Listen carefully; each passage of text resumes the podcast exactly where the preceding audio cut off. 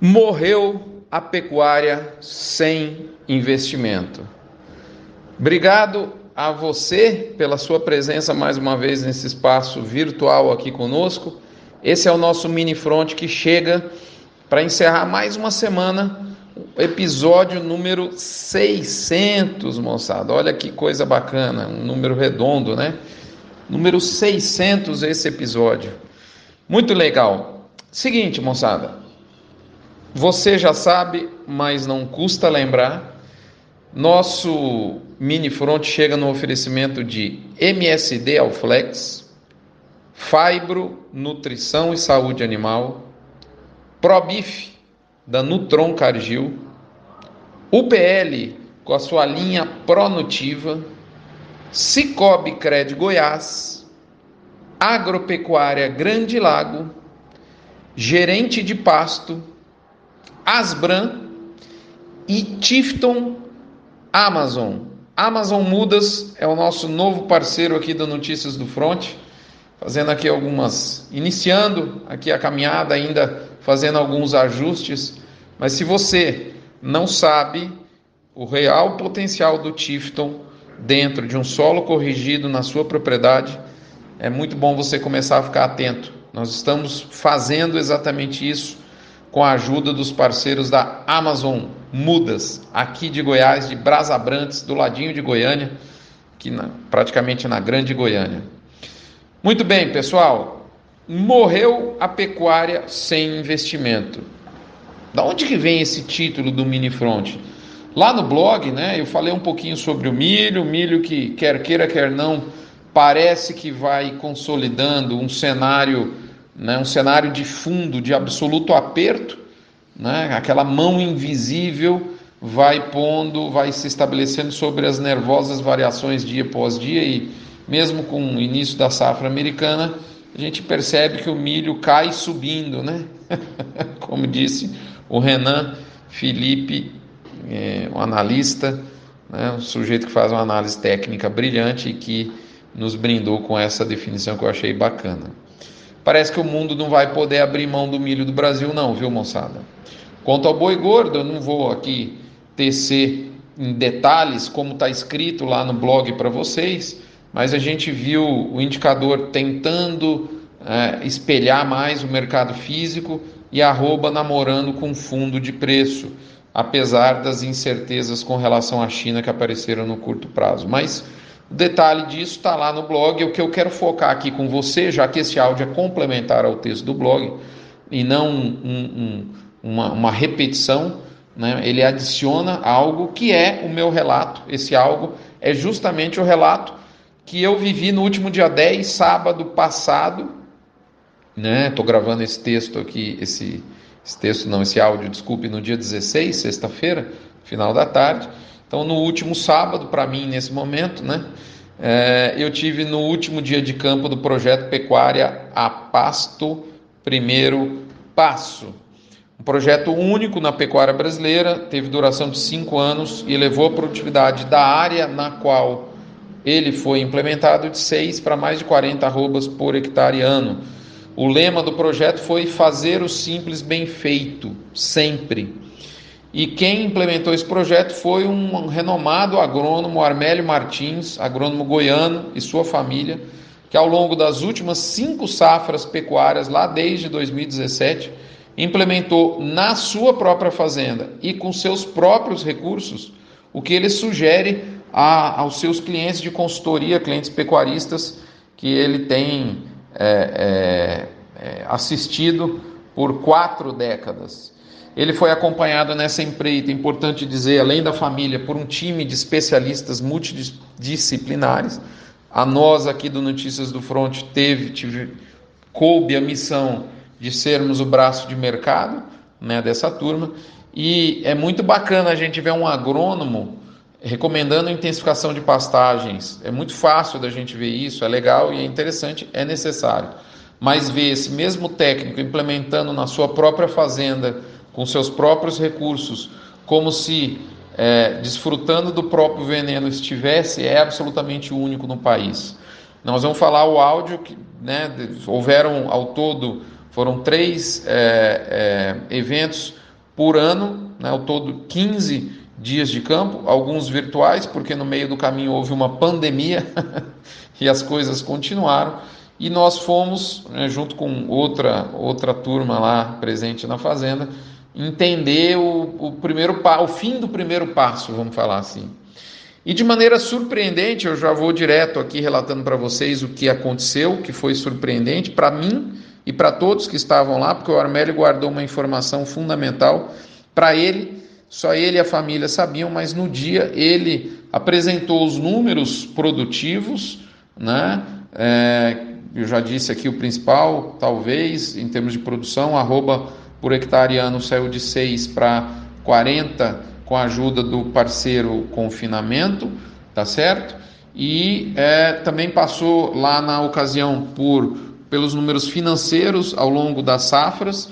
Houveram safras como a safra é, 2021 com um lucro de R$ 2.400 por hectare, houveram safras com, com lucro de 400 reais por hectare e essa safra que está sendo finalizada sugere um prejuízo, né, mas é, na média dos cinco anos foi um lucro interessante. Mas é, nós não temos tempo e nem, é, nem somos a pessoa mais indicada para tecer detalhes do, do, projeto, o nível de intensificação das pastagens, o que, que foi executado em termos de. Só posso dizer aqui rapidamente que a base do projeto foi levar calcário, gesso e fósforo para os pastos né, para a gente recuperar a fertilidade do solo. Esse foi o cerne do projeto. A partir daí, lógico, outras coisas se desenvolveram, como genética, nutrição, manejo de pasto e, e é tem o fuxiqueiro, né, que é uma, é uma estratégia bastante interessante do Armélio para poder revelar aí como é que anda o manejo das pastagens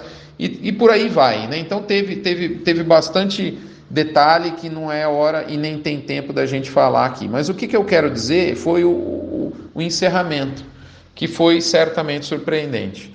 O Armélio, visivelmente, e sem inclusive é, é, deixar isso escondido, é, muito pelo contrário, estava é, emocionado e ele anunciou que a fazenda fora arrendado para soja pelos próximos oito anos. Quando ele soltou essa informação, e ele soltou essa informação depois de apresentar os números, que foram bastante interessantes do projeto, houve como que, até, até foi dito por um, uma das pessoas da plateia, como que um final triste para o filme. A plateia ficou meio que atônita, e eu, inclusive, porque eu estava no palco junto com o Armélio e eu soube da notícia naquele momento, assim como todos que lá estavam presentes. E naquele momento a gente começou, eu rapidamente a raciocinar, e aquela experiência foi me, me perseguindo ao longo da semana, né? E eu quis relatar isso aqui para vocês, porque é, eu já tive de toda a sorte de exposição em eventos agropecuários desde 2012. A minha empresa de palestras nasceu em 2013 em função de eu ter iniciado a, o proferimento de palestras em 2012. Ou seja, faz aí 10 anos que eu estou nesse mercado, já falei para mais, eu não sei exatamente quantas, mas a última vez que eu vi essa mensuração ela estava em 25 mil pessoas. Uh, e foi único, minha esposa estava junto, e algo que, que a gente tem discutido é, e aí, a renda para a agricultura, não há renda para a agricultura, o que, que é, qual é o melhor caminho e tudo mais. Então, foi a oportunidade de ouro para essa questão que eu sei que aflige a várias famílias brasileiras. Então vamos às minhas conclusões. Ok, o Armélio arrendou para soja, ele é o técnico, ele é o papa, um dos papas aqui goianos, talvez o papa goiano do manejo da intensificação de pastagem, e o cara fez na fazenda dele arrendou para soja. Então, conclusão rasa, óbvia e errada é que a soja é melhor caminho do que a pecuária. Né? Então, calma, não é essa a conclusão. Então, vamos primeiro entender, e eu conhecendo um pouco do Armélio, da história dele, do dia a dia dele, do projeto, né, e também de pecuária, porque a gente também vive isso, a minha conclusão é o seguinte: primeiro, agricultura sem investimento não existe. A pecuária sem investimento morreu. O Armélio assinou o atestado de óbito da pecuária sem investimento. Se a pecuária sem investimento morreu, agora nos anos 2020, 2022, eu diria, posso dizer que a agricultura sem investimento nem nasceu. Então, enquanto a pecuária morreu, a agricultura sem, sem investimento foi um natimorto, foi um aborto. Ela não nasceu. Isso é o que fica mais claro em absoluto primeiro lugar. Tá certo? Então, da mesma forma que a agricultura merece investimento para dar retorno, a pecuária merece, e digo mais, precisa de investimento para dar retorno. Sem pôr dinheiro na pecuária, você não tira dinheiro da pecuária. Combinado? Segunda conclusão: fertilidade é inegociável. A fertilidade de solo, o Armélio bateu muito nessa tecla. O que, que precisa para uma planta crescer? Luz, temperatura, umidade e fertilidade. Umidade, a gente tem o ciclo da chuva, que todo mundo conhece, de acordo com a sua região, ou você tem até um pivô. É. Luz e temperatura, como diz o Armélio, é igual a torneira que jorra uma caixa d'água que, que, você não, não, não, encheu e está lá derramando. É, no, graças a Deus no nosso país não falta e nem água falta. Quando a gente compara com países agrícolas de produção agrícola que chove muito menos que o Brasil, a gente reclama de barriga cheia. A verdade é essa, é ou não é? Então o que a gente precisa fazer, e isso está dependendo das nossas mãos, é justamente melhorar a fertilidade.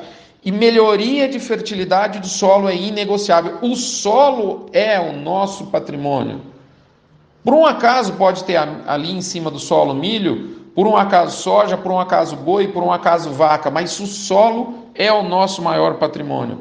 Quem trata do boi, e é válido, muito importante, paga o boleto da escola dos filhos dos próximos meses. Quem trata do solo, custeia a vida e o patrimônio de netos e bisnetos. É essa a diferença. E é isso que eu escutei da, né, de, de, uma vez de um, de um pecuarista argentino. Então, o Armélio foi em busca do caminho que era possível para ele para alcançar fertilidade. E fertilidade é negociável. Consolidado, segunda conclusão. Terceira conclusão agora. Há vários caminhos possíveis para que você melhore fertilidade. Todos eles passam por um investimento.